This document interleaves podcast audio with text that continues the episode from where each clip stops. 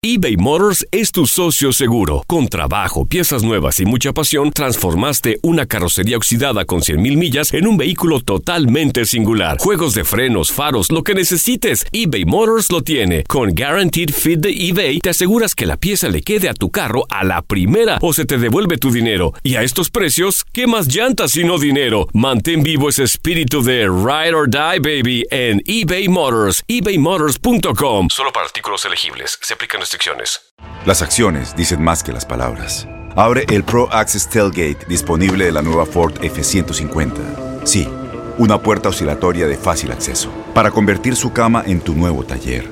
Conecta tus herramientas al Pro Power Onboard disponible. Ya sea que necesites soldar o cortar madera, con la F-150 puedes. Fuerza así de inteligente solo puede ser F-150. Construida con orgullo Ford. Pro Access Tailgate disponible en la primavera de 2024. When you buy a new house, you might say, Shut the front door! Winning! No, seriously, shut the front door. We own this house now. but you actually need to say, Like a good neighbor, State Farm is there. That's right. The local State Farm agent is there to help you choose the coverage you need. Welcome to my crib. no one says that anymore, but I don't care. So just remember, like a good neighbor, State Farm is there. State Farm, Bloomington, Illinois. Boost Mobile tiene una gran oferta para que aproveches tu reembolso de impuestos al máximo y te mantengas conectado. Al cambiarte a Boost, recibe un 50% de descuento en tu primer mes de datos ilimitados. O, con un plan ilimitado de 40 dólares, llévate un Samsung Galaxy A15 5G por $39.99. Obtén los mejores teléfonos en las redes 5G más grandes del país. Con Boost Mobile, cambiarse es fácil. Solo visita boostmobile.com. Boost Mobile, sin miedo al éxito. Para clientes nuevos y solamente en línea, requiere AroPay. 50% de descuento en el primer mes requiere un plan de 25 dólares al mes. Aplican otras restricciones. Visita boostmobile.com para detalles. El siguiente podcast es una presentación exclusiva de Euforia On Demand. Bueno, siguiendo la saga que comenzó el lunes pasado cuando se anunció la salida de la secretaria, la ex secretaria hoy día, Julia Kelleher, del Departamento de Educación, pues hoy el periódico El Nuevo Día le ha dado continuidad a una investigación hoy bajo la firma de las periodistas Wilma Maldonado Arrigoitía y Keila López, que hacen una radiografía de lo que fue la incumbencia de la hoy ex secretaria en términos de la contratación de servicios profesionales y, eh, bueno, cuánto dependió Julia Kelleher de servicios externos para prestar los servicios del Departamento de Educación y para llevar a cabo su agenda. Hay que tirar por delante que según la información de la propia de las propias periodistas hoy, al comparar el mismo periodo de esta administración con la administración de Alejandro García Padilla, la cuantía de gastos en contratación de esta administración y de Kelleher es 500 millones menos que lo que fue durante el mismo periodo de la administración de Rafael Román y Alejandro García Padilla, según la información que surge hoy en la prensa. En aquel cuatrienio, a estas alturas se habían gastado 1.431 millones de dólares eh, en contratos y la secretaria Kelleher gastó 902 millones de dólares en contratos en los dos años y pico de su incumbencia. Así que desde ese punto de vista, la comparación es favorable. Ahora, cuando uno mira cuál es la radiografía de las contrataciones, el desglose es el siguiente. En servicios educativos, adiestramiento y orientaciones, 331 millones de dólares. En servicios relacionados con la salud, que van desde psicología hasta servicios médicos, 200, pun- eh, 200 645 mil millones de dólares. En servicios misceláneos no personales, 178 millones 889. En compra de materiales y suministros, 75 millones. ¿Ven? ¿Ven cómo las cosas van ya de- denotando dónde es que está realmente la grasa? En servicios interagenciales que incluyen contratos con otras agencias del gobierno, 53.1 millones de dólares. ¿Ven? Cómo uno se da cuenta de dónde está realmente la chaucha. Servicios relacionados con los sistemas de información, 51 millones. Servicios de consultoría, 47.4 millones. En servicios profesionales, 23.9 millones. En construcción y reparación de estructuras, 15.6 millones. En compra, venta, alquiler de equipo, vehículos y otros, 5.6 millones. En acuerdos financieros y no financieros, 2.6 millones. En servicios de publicidad, de representación, o artísticos 1.6 millones, en compra y venta de alquiler de inmuebles 1.5 millones, en servicios técnicos 1.3 1.03 millones y en recogido de desperdicios 700 mil dólares en eh, rescisión de contratos 6.9, o sea, la, cancelación de contratos que tiene unos costos, y en servicios profesionales, personales no profesionales 64 millones de dólares. Todo eso totaliza 991.585 millones de dólares.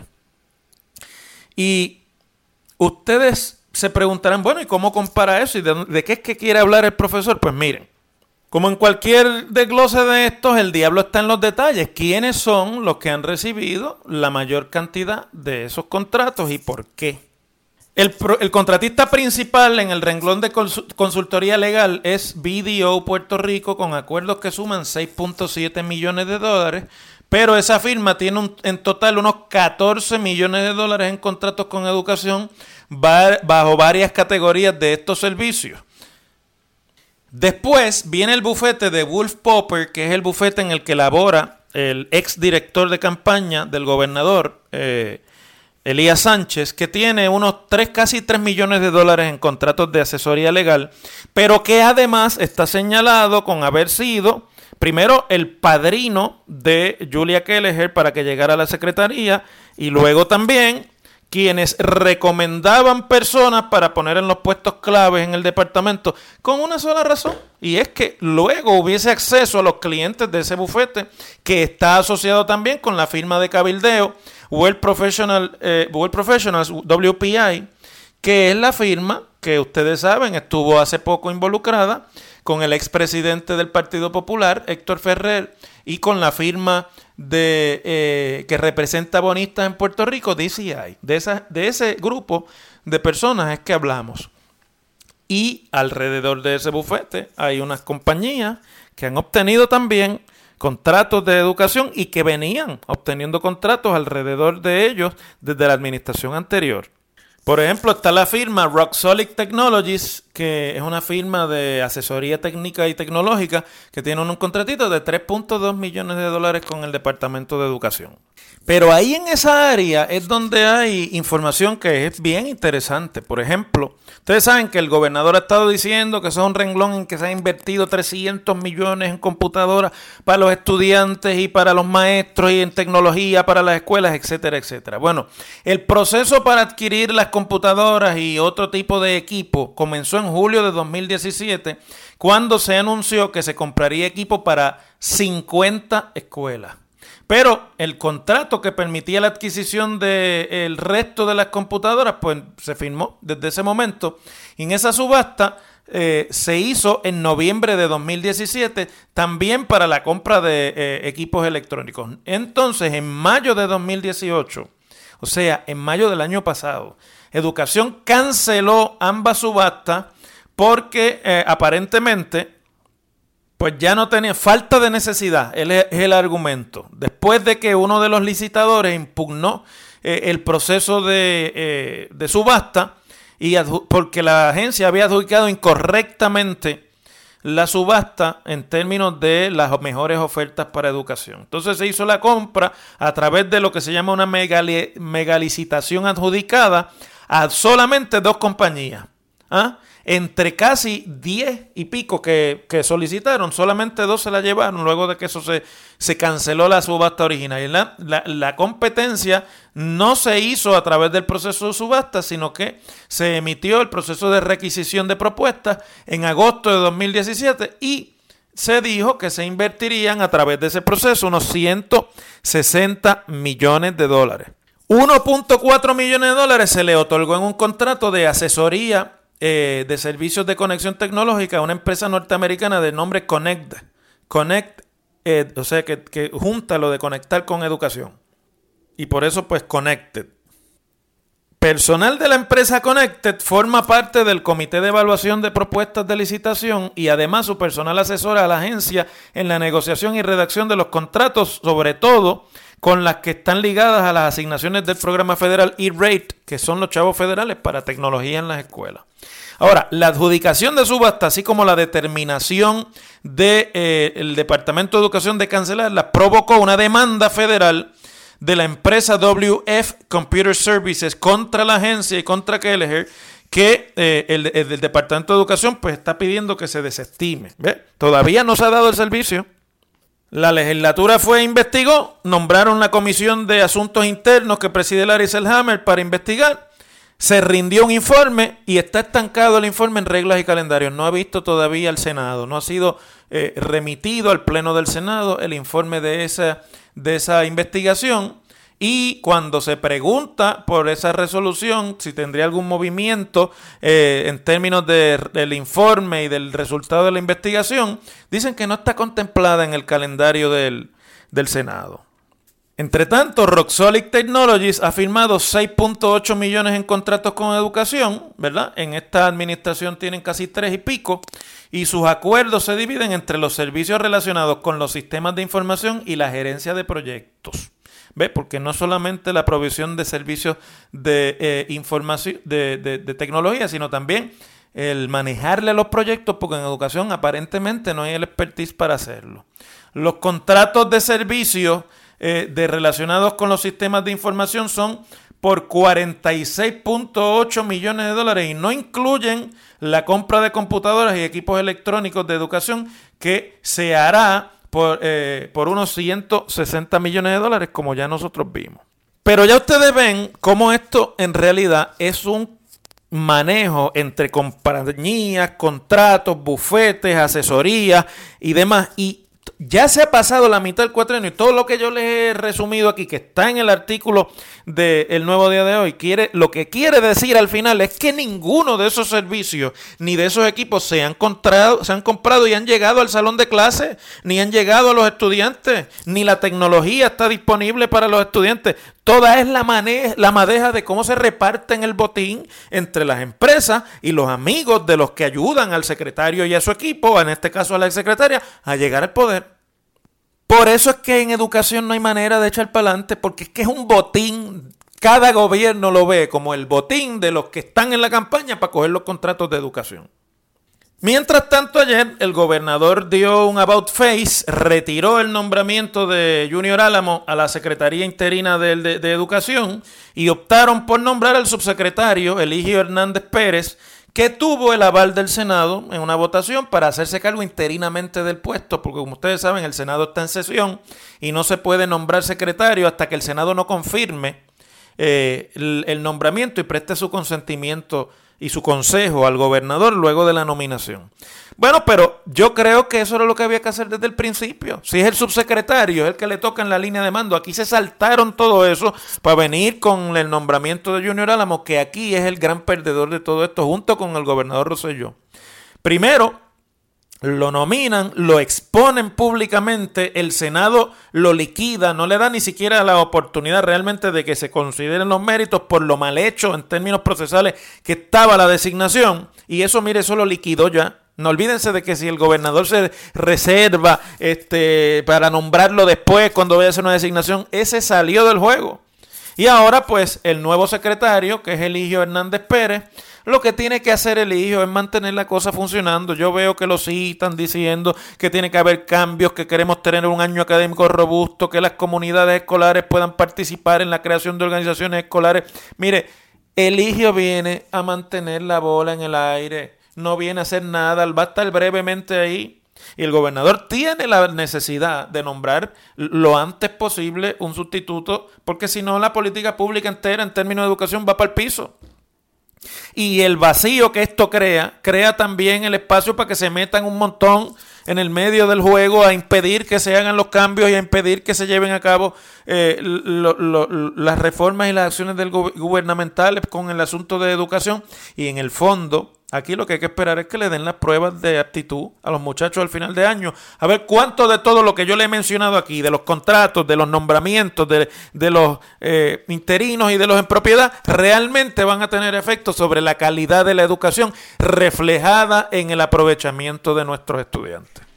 Políticamente, el gran ganador se llama Tomás Rivera Chats, que ayer después de haberle ganado la partida, el primer round de esta gran confrontación, la ganó Tomás Rivera Chats, pero en todos sus aspectos. Y ayer entonces dice, felicitamos al gobernador porque en el ejercicio demostró madurez, liderato y prudencia.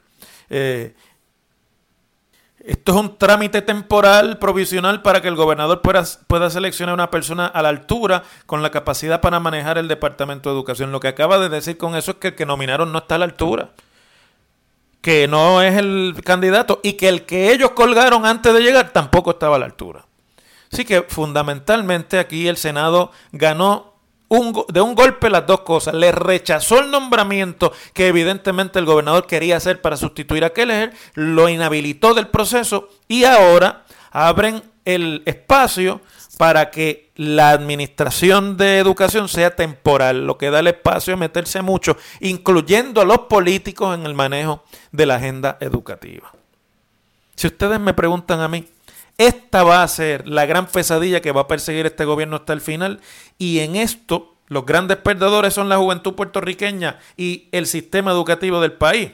Pero políticamente hablando, en esto, esto no hay manera de explicarse cómo una sustitución de un secretario por otro ha salido y se ha convertido como esto en una bola de nieve que se ha llevado a tanta gente de frente. Las cosas como son. Bueno, vamos al Partido Popular rapidito, porque Ustedes saben que una de las grandes cuestiones que ha estado planteado en todo el proceso de que el Partido Popular esté listo para las elecciones de 2020 es la reorganización que se tiene que dar en cada una de las estructuras de barrios, de unidades, de municipios, que es lo que llaman la reorganización del partido. Y que aunque se estuvo encaminando un proceso de, de, eh, reorganización hasta principios de este año, en realidad los que saben de qué es lo que está pasando allí sabemos que en realidad eso era un proceso para obligar delegados a una asamblea en la que se esperaba un resultado que nunca se consiguió, pues porque las cosas de la vida actuaron antes de que el resultado político pudiera llegar y las cosas cambiaron rápidamente. El Partido Popular ahora se encuentra en una presidencia transicional en manos del senador Aníbal José Torres y estuvo detenido el proceso de reorganización en lo que eso se dilucidaba. Bueno, pero el, tostón más grande lo tiene el Partido Popular en la reorganización de San Juan, porque la reorganización de San Juan es la más complicada, es, la, es muchísimo más eh, difícil que en ningún otro municipio, y eso que es un municipio que está controlado por el Partido Popular, pero las estructuras municipales de San Juan son no solamente enormes comparadas con las del resto de la isla, sino que también son eh, muy complejas por el tipo de estructura y por el tipo de cultura política que tiene San Juan aún dentro del Partido Popular. Bueno, a esos efectos, eh, ayer se notificó por el secretario general del partido, el licenciado Ariel Nazario, persona de confianza de José Torres, que se va a echar adelante la reorganización del partido que ya había comenzado el representante del precinto 2, eh, Luis Raúl Torres, que había sido como vicepresidente municipal que es de San Juan, designado en esa eh, gestión por el fenecido presidente Héctor Ferrer. Y ahora le han comunicado a los interesados en la candidatura alcalde de San Juan que el Partido Popular va como parte de la reorganización a adelantar en la primaria para la elección del presidente municipal y por ende del candidato a la alcaldía del Partido Popular en San Juan para un proceso alterno que se va a llevar a cabo ahora en el mes de junio, el 9 de junio de este año. Bueno, a eso ha reaccionado uno de los aspirantes, el licenciado Armando Valdés, diciendo que no, güey, que con él no cuenten para ese proceso alterno, eh, porque él piensa que, según ha dicho públicamente, lo voy a citar, eso no le conviene al partido, eh, que es un proceso atropellado, que no es responsable y que redundará en poca participación y por ende en una debilidad electoral del partido para enfrentar al PNP en las elecciones de 2020 en San Juan. Yo creo que algo de razón tiene al mando, creo que sí, que tiene razón en que es un proceso así como él lo ha descrito, pero también pienso que es un asunto de una respuesta de defensa personal, es decir, al mando de los dos candidatos que han figurado como protagonistas de la posible contienda en San Juan, es el que aparentemente está más débil en las encuestas y en términos electorales, pues porque es una persona que tiene menos factor reconocimiento que la otra candidata que es la senadora por acumulación Rosana López León. Y Armando sabe que ese proceso, si él entra en ese proceso de junio próximo, pues se cierra las puertas para una aspiración en el proceso que la ley provee para junio del año que viene. Sí, que ha optado por el riesgo de no participar en este proceso alterno que le va a entregar en bandeja de plata a la presidencia Rosana López y por ende el control del de terminar esa reorganización y toda la estructura municipal que debajo de eso se organice y entonces optar por una primaria el año que viene, que es la que dispone la ley, en la que, como quiera, me parece a mí que el mando iría en contra de eh, la estructura del partido y obviamente eso también lo afectaría. Pero de los dos males, sin duda, es el menos malo porque le permite un tiempo adicional para darse a conocer, para presentar sus ideas, para caminar entre los populares y además, aunque si bien es cierto que el que la senadora Rosana López asuma la presidencia en San Juan en este momento le va a dar unas ventajas institucionales, también a Rosana López se le presenta una dificultad y es que ella va a presidir una estructura política que tiene alcalde y que la alcaldesa de San Juan es candidata a la gobernación y es figura fuerte dentro del Partido Popular Democrático y ahí va a haber un problema de lealtades en esa estructura interna y ella va a tener que demostrar las habilidades suficientes para bregar con esa realidad política por más amigas o no amigas que sean ella y Carmen Yulín Cruz.